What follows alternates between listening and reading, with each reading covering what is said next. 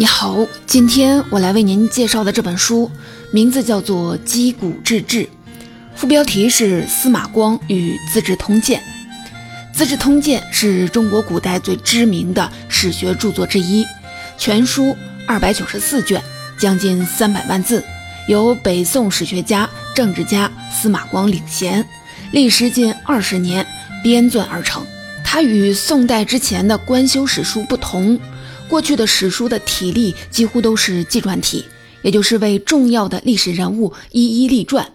优点是容易理解人物生平，不足是不利于把握历史发展的整体脉络。于是司马光开创了编年体通史这种史书体例。不过啊，《资治通鉴》最大的价值还不在于它开创了某种史学编纂的范式，而是在于它的思想和内容。今天为您介绍的这本《击鼓治志》，题目其实就体现了这一点。《击鼓治志》出自司马光在《资治通鉴》序言当中所讲的“击鼓以治治”。击鼓是指考察古代的事迹，治治有最好的治理的意思。正如汉代司马迁在《太史公自序》当中讲的：“通古今之变，成一家之言。”司马光在序言当中讲“击鼓以治治”。也提出了自己修史的目标与学术的价值观，这就是通过研究古人的事迹，明辨道理是非，总结知识经验，从而于今有益，为今所用。由于这一点，《资治通鉴》变得很特殊，内容也更加的丰富。曾国藩认为，《资治通鉴》在各类经典当中排名第一。梁启超称其为古代皇帝教科书。康熙皇帝曾在书上留下了一百多条的批注。即使到今天，仍有不少的人把《资治通鉴》当作组织管理的经典的案例放在了案头。这本《击鼓之志》是一部研究《资治通鉴》的文章合集，作者姜鹏任教于复旦大学历史系。他从2007年起至今，始终致力于研究《资治通鉴》。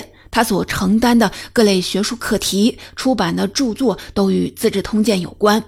二零一四年，他还登上了央视百家讲坛栏目，面向大众讲《资治通鉴》。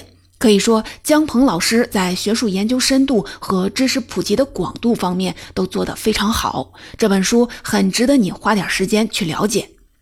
在姜鹏老师看来，司马光生活在十一世纪的北宋，这是个独特的时代，最终影响了司马光的史学编纂。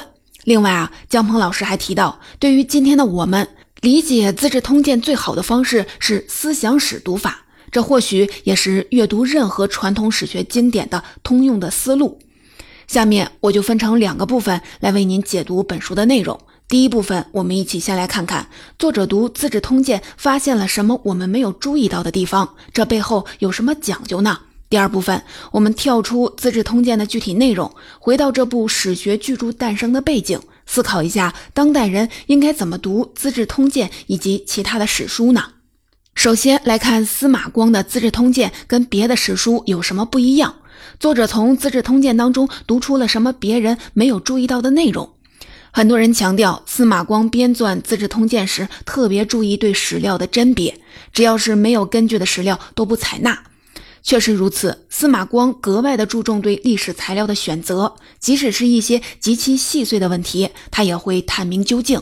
举个例子，关于东汉后期著名人物孙坚是哪一年死的这个细节的信息，过去的学者读了《三国志》《后汉书》就不再深究了，因为两部正史对于孙坚去世年龄的记载是一致的，都是初平三年，也就是一九二年。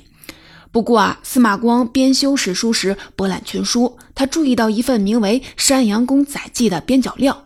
南朝史学家裴松之在为《三国志》作注时用过了这个材料，后来就失传了。这个材料提到孙坚的儿子孙策给汉献帝上过一道表彰，讲到父亲孙坚是在他十七岁的时候过世的，当时孙策二十六岁。如果在他十七岁时父亲去世，往前推九年，应该是初平二年，即公元一九一年，而不是正史普遍记载的初平三年一九二年。尽管《三国志》《后汉书》是权威正史，《山阳公载记》是一部早已失传的不知名的史料，但司马光再三的斟酌，还是决定采用根据《山阳公载记》推算出来的结论。他有两个理由：一是孙策不可能记错自己的年龄；二是孙策也不可能记错父亲去世的时间。尽管山阳公载记并非正史，但至少在孙坚去世这件事情上，孙策自己的表彰要比史书要可靠。在司马光编撰《资治通鉴》过程当中，类似的案例还有很多。一些小问题不牵扯大局，权威史书也有明确的交代，但《资治通鉴》仍然会做细致的比较，谨慎排查。小的细节尚且如此，可以想到遇到重大历史事件，司马光将更加的负责。关于这一点，很多人讲《资治通鉴》时都会提到，我们就不过多介绍了。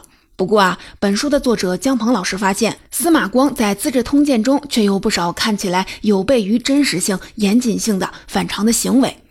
古代正史纵然会为统治者隐瞒一些真相，但总体而言可信度很高。司马光要编修一部通史，理所当然的要规避相对来说可能根据不足的史料。但事实上，司马光却参考了大量私人笔记和野史小说。作者提到《资治通鉴》中有关李世民的一段记载。李世民通过玄武门之变登上了皇帝的宝座，发动政变前，当时还是秦王的他去找两位开国的将领帮忙，一位是李靖，一位呢是李绩。李绩就是《隋唐演义》当中徐茂公的原型，因为开国有功而获得了国姓李。面对秦王的请求，两位开国功臣是什么态度呢？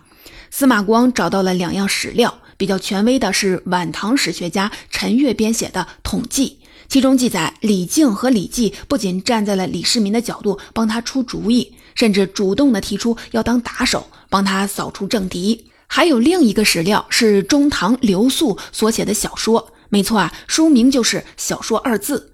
这个版本是当时李靖和李绩都推辞了，没有帮李世民出主意，更没有出面充当打手。也就是说，李靖二人没在这个时候站队，没做政治投机。唐代人笔下的小说，其实就类似于我们今天的段子集。中国人熟悉的赵匡胤《杯酒释兵权》就属于古人笔下的小说，听听也就罢了。不过啊，最后司马光选择的却是小说当中的说法。除此之外，还有更让人难以置信的。很多人说，司马光编纂《资治通鉴》有个根本性的技术准则：不与怪力乱神，绝不讲神神鬼鬼的故事。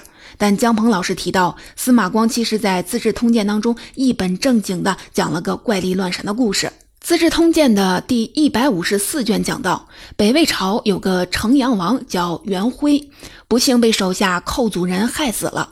当初城阳王曾多次的帮助这位手下，而忘恩负义的寇祖人不仅杀了他，还把他的头送到了一位叛变的军阀那儿去讨要赏钱。当晚，城阳王的鬼魂给军阀托了个梦。跟他说：“我给寇祖人留了好多的财宝，他光把我的脑袋给你了，但把财宝给私吞了，没有老老实实的交给你。”于是啊，军阀醒来后要求寇祖人交出巨款，但寇祖人哪有那么多钱？结果就被军阀杀了。这个托梦的故事一听就是假的，为什么司马光还要把它编进《资治通鉴》呢？姜鹏老师认为，对于司马光等很多中国古代史学家而言，求真只是编纂历史的及格线，承担起社会责任是他们追求的更高的目标。我们可以结合刚才讲的李世民的故事一起来分析。秦王李世民要策动政变，相对严肃的那份史料记载，李靖等人积极的配合，主动参与；而非正统的史料记载，李靖等人避免选边站。作为一位历史学家，他的第一任务当然是要把真实的信息记录下来。但当时司马光手里只有这两样史料，而且这两种说法都还说得通，没有第三方材料可供佐证。司马光自己也坦白，他判断不出哪种说法更靠谱。这时呢，他选择了更有益于人心教化的那个版本，也就是李靖等人拒绝参与政治斗争的版本，因为这显得两人更加的厚道。用司马光的话说，就是传播这样的行为有益于风化。有关司马光的这些思考与感叹，如今可以在《资治通鉴》考义当中了解到。我们可以把《通鉴考义》当做《资治通鉴》的资料汇编以及司马光的工作札记。司马光遇到说法不一但拿不准的史料，都会在《通鉴考义》当中详细的解释。也因此，人们总说司马光是一位出色的历史学家，《资治通鉴》是一部优秀的历史作品。这既是对司马光严谨工作的褒奖，也是对他负有社会责任感的肯定。资治通鉴中的鬼故事的道理也是一样的。恩将仇报的下属自食其果，一个典型的因果报应的故事。这并不出自任何的传统史料，而是来源于一部佛教史籍《洛阳伽蓝记》。宋代儒学的发展，依靠的正是对佛教神鬼学说的批评。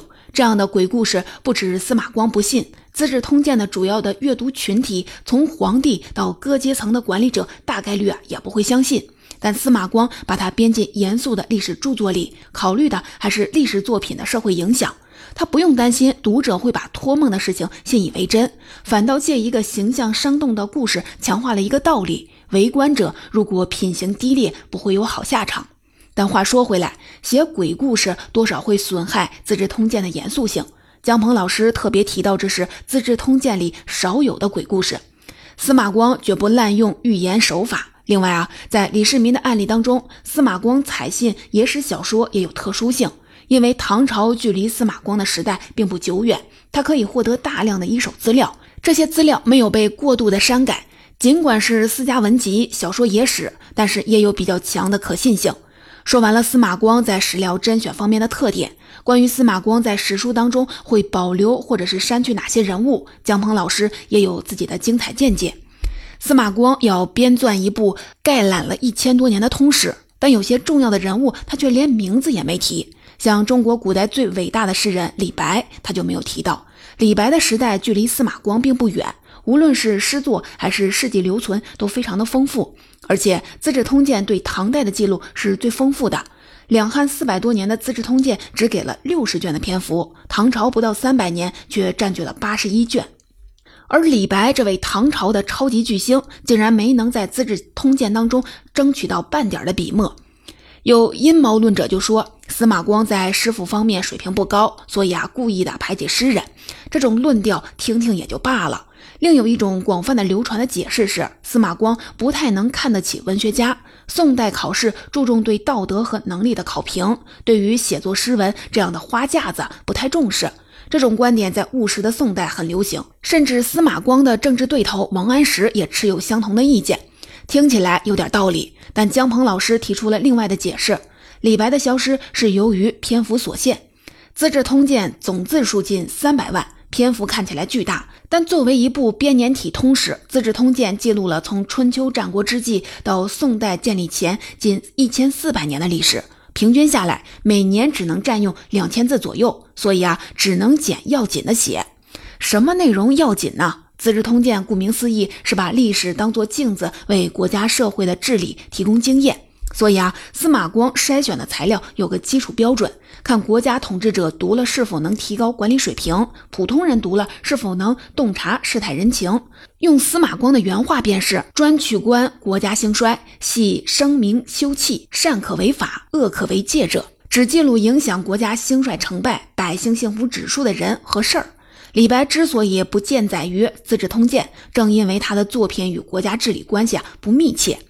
杜甫的待遇要稍微好一点，他的诗号称为诗史，满满的家国情怀，借“出师未捷身先死，长使英雄泪满襟”这样的诗句。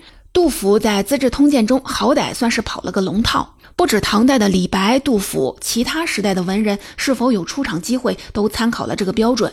例如汉代的文学家司马相如，代表作有《子虚赋》《上林赋》，但《资治通鉴》却选取了他一篇短短的谏列书。也有人称为《尚书谏列》，原因是这篇短文讨论提出了帝王行为规范的问题，与政治有关。还有东晋时期的王羲之，唐代的颜真卿，这是两个书法家，似乎与政治没关系，但都出现在《资治通鉴》当中。因为王羲之当初批评当权者北伐，耗费了民脂民膏；颜真卿则是英勇地抵抗了反叛的安禄山。有一点很奇怪。屈原作为先秦楚国的高级贵族，也是政治人物，但没有出现在《资治通鉴》当中。有人猜测，屈原文学素养和政治能力都很强，再加上职场经历都很像王安石，所以司马光不愿把这样的人编进史书里。姜鹏老师分析，原因啊不复杂，是因为有关屈原的史料有很多矛盾。《资治通鉴》是编年史，也就是把某一年的重大事件写出来，所以屈原只有遇上了某年的大事儿，他才会出现在司马光的笔下。由于先秦史料缺乏，司马光主要参考了《史记》，史记有关屈原的记载，一部分在《屈原列传》，这是屈原的个人传记；另一部分是在《楚世家》，这是有关楚国的地区历史的综合记录。屈原参与了两次重大事件，一次是张仪出使楚国，屈原劝楚怀王杀掉张仪；另一次是楚国诓骗了楚怀王前往秦国，屈原呢出面劝阻。但很不凑巧，关于这两件事情，《楚世家》和《屈原列传》的记载都有冲突，无法考证真假，所以司马光便索性的不提屈原了。回过头来看，司马光在编撰《资治通鉴》时，采信了什么样的史料，允许什么历史人物出现，这是一个很艰难的平衡工作。一方面，《资治通鉴》承担着资治的艰巨的任务，司马光要尽可能的让每一个故事都能产生指导意义。同时，他也尽可能的追求真实性。无论是考证孙坚到底是死于哪年，还是选择隐去屈原这个人物，都是在追求真实。那我们不禁就要想，为什么司马光要如走钢丝一般的编撰史书呢？今天呢，我们应该如何的阅读《资治通鉴》呢？下面我们来重点的介绍一下作者非常推崇的对《资治通鉴》的读法，作者称之为思想史读法。也就是要时刻的注意司马光的基本身份不是历史学家，他是一位政治家。然后回到司马光所处的历史情境当中去理解《资治通鉴》的内容。首先呢，我们回到十一世纪，看一下《资治通鉴》是在什么背景下被编撰出来的。司马光生活在十一世纪，这个历史时期很独特，是中国古代历史上最典型的学者和政治家合一的时代。当时最有名的政治家几乎都是大学者。比如范仲淹、司马光、王安石、欧阳修，以及我们熟悉的苏轼，他们的文章总会有强烈的社会关切。像范仲淹曾经提出过改革倡议，即使离开朝廷，还写出了“先天下之忧而忧，后天下之乐而乐”的句子。王安石不仅是一个改革家，也是一个大学问家。他开创的学派叫精工心学，从古圣先贤的学问当中寻找变法依据。欧阳修和苏轼都是北宋诗文革新运动的领导者，反对浮华文风，主张写文章要反映并解决社会问题。同样的，司马光也在借学问来传达自己的政治理念。很多人习惯于把司马光编修《资治通鉴》与司马迁写《史记》做类比。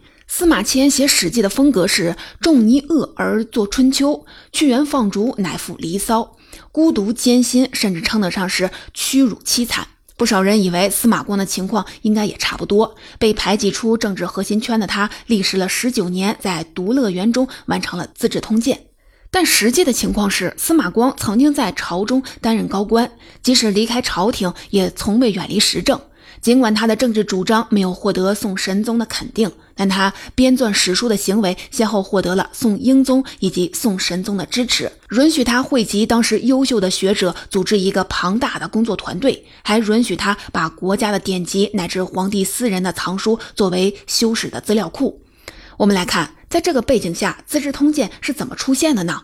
编纂《资治通鉴》的工作可以分为三大步骤。第一步叫做从目，是将过往所有的史料按年月排列汇集，技术含量不是很高，但体力精力耗费都很大。这一步是由助手完成的。第二步是按照司马光的修史原则，将排列汇集好的史料进行删减提炼，再将松散的材料汇编串联。因此啊，这个步骤叫长编。这一步同样的很费神，也是由助手完成的。司马光亲自操刀的是第三步，在长编基础上删改成书，很像大厨接过了切好的菜丁、热好的油锅来翻炒烹饪，或是报社的总编辑所做的统稿的工作。尽管是最费脑力，还需要为成品负责，但毕竟是个系统性的工程，基础环节已经由优秀的助手完成，这与司马迁忍辱负重、单打独斗是很不一样的。那我们接着就要问了，第二个环节的工作人员如何按照司马光的意思删减文字呢？第三个环节，司马光本人如何的统稿定稿呢？不只是编修《资治通鉴》，姜鹏老师把司马光一生所关注的核心话题总结为了“治道”二字，治理的治，道理的道，什么意思呢？回到本书题目“汲古治治”，从过去汲取经验教训，为当下难题寻找答案。用书中的话来说，就是《资治通鉴》没有一个字在讲宋代，但每一个字都在讲宋代。司马光对历史的解读，最终呢都会指向宋代的现实问题。司马光是一位成熟的政治家，他在编修史书的时候，绝不会只是把过去发生的事情告诉你，他本就有一套完整的思想观念，这就有意思了。尽管司马光标榜自己积古之治，经验和教训都是从过去的历史当中得出来的，但实际上却是拿自己的那套治理国家的观念来选择史料发表评论。还是举一个例子，当《资治通鉴》中有某位重要的历史人物登场时，司马光都会花点篇幅来描述他的特点。比如，他对刘备性格的描述是“有大志，少语言，喜怒不形于色”。这段文字沿袭了《三国志》，是在表达刘备深沉有大志，是正面的。不过，《三国志》还说刘备不甚乐读书，喜狗马、音乐、美衣服，这是在写刘备生性奢侈，是负面的。司马光却删掉了。司马光为什么要遮掩事实，给刘备开美颜呢？直接的原因你可能已经想到了，《资治通鉴》是要给皇帝和高官们读的。刘备是帝王，一个酒色之徒怎么能当好皇帝呢？所以啊，要把他的品性低劣的描述删掉，保留他的美好德行的部分，尽可能给读者带来积极的道德示范作用。不过啊，司马光为什么要强调道德示范？这不会使人物变得单薄失真吗？作者提到，这跟宋代儒学的大背景有关。在司马光生活的时代，儒学思潮逐渐的形成了以道德涵养为基础的价值观。司马光本人就是这种价值观的追随者。这就要说到古代中国一个始终存在的难题：如何约束皇帝权力？在汉代，当时儒生的策略是宣扬天人感应，一方面承认皇帝是天子，待上天来管理百姓，有合法性。但反过来说，皇帝如果做得不好，上天会降下洪水、地震、虫害、日食、流星等等灾异来表示警告。这个办法未必所有的皇帝都信，但广大的社会民众普遍的接受，所以也一定程度上约束了皇帝。不可一世的汉武帝不就曾下下轮台罪己诏吗？但这一切到一千多年后的宋代发生了变化，科学技术、天文历法在宋代有了显著发展。像日食这类天象，人们已经知道是有规律可循的。这时，汉代天人感应那套的办法就无法约束皇帝权力了。为了说服皇帝不要胡作非为，宋代儒生想到了别的办法。这就是充分发挥历史教训和道德约束的作用。大概的逻辑就是，过去的亡国之君多是德行低劣之辈，要想保住江山，皇帝就得注意个人的道德修为。这也就是为什么宋代理学要强调先修身再齐家，最后才是治国平天下。正是因为科学技术的发展，推动哲学思想也跟着变化。到这儿啊，我们就可以更深入的理解，为什么司马光作为一位政治家，不去全身心的投入政治博弈，却要迂回的编一部史书？为什么他在编写史书的时候，紧紧的抓着治道这根准绳，要让历史对现实治理产生教育的意义？还有啊，所谓的司马光在《资治通鉴》当中犯了什么历史性的错误等等，往往啊也是他别有深意。了解了司马光编纂《资治通鉴》的社会背景和编纂的过程。回到今天，我们应该如何阅读《资治通鉴》呢？传统社会学的学生会拿《资治通鉴》来练习句读，也就是断句，顺便学一点历史知识。但我们不得不承认，一部距今九百多年的宋代史书，内容庞杂，对于现代的人来说，阅读起来不仅难度大，而且必要性也远非古人那么高。而姜鹏老师给我们介绍了一种读史的方法，这种方法不限于读《资治通鉴》。阅读任何的古代史书，甚至古代的文献，都或许啊能用得上。这个方法就藏在书名里，《资治通鉴》当中的“资治”讲的是这套书的写作目标，而《通鉴》所讲的正是阅读方法。简单说，“通”是强调我们要把历史事件放在长时段里纵览，“鉴”是镜子的意思。尽管是过去的历史，但人同此心，心同此理，我们仍然可以把古代历史当作镜子来反观自身。下面啊，我们试着用这个方法来读一段历史。曹操唯才是举的事情，我们都不陌生。他不论出身，选拔有才干的人为自己服务，这件事情是被称赞的。不过，如果用司马光通鉴的视角来看，事情啊就没有这么单纯了。从长时段看，尽管魏、蜀、吴三个政权当中，魏国并不是最早灭亡的，但曹氏家族的权力却是最早就被掏空的。曹操去世三十年后，司马懿发动了政变。早期曹操提拔的官员几乎都见风使舵，支持司马懿掌管了魏国的大权。再过二十多年，司马家族直接就篡位了。同样是早期被曹操、曹丕父子提拔的人，他们不仅表示支持，还积极的给司马家族出谋划策。只看曹操生前的事情，我们会觉得唯才是举，完全成功。一旦拉长历史的眼光，把后来的司马家族政变、魏晋善代一起看过去，结论呐就丰富了许多。如果用通鉴的眼光重新观察历史，我们或许会看到很多不一样的内容。像北魏孝文帝汉化改革，对于北魏政权自身来说是千秋功业吗？唐代实施节度使的制度，造成藩镇割据局面，真的是弊大于利吗？或许啊，这正是我们了解司马光和他的《资治通鉴》最有益的收获。总结这本《集古志志》，我就为您介绍到这里。今天的内容啊比较多，简单的总结一下。第一部分，我们跟随作者姜鹏老师了解了他所读的《资治通鉴》，司马光如何的选择史料，如何安排历史人物登场。司马光其实在做一个艰难的平衡，一方面追求历史的真实性，另一方面还要保证不偏离服务的统治者、教化普通人的写作目标。第二部分，我们了解了思想史的读法，深入《资治通鉴》的创作背景。如果说《史记》是文学家笔下的历史，那《资治通鉴》则是政治家笔下的历史。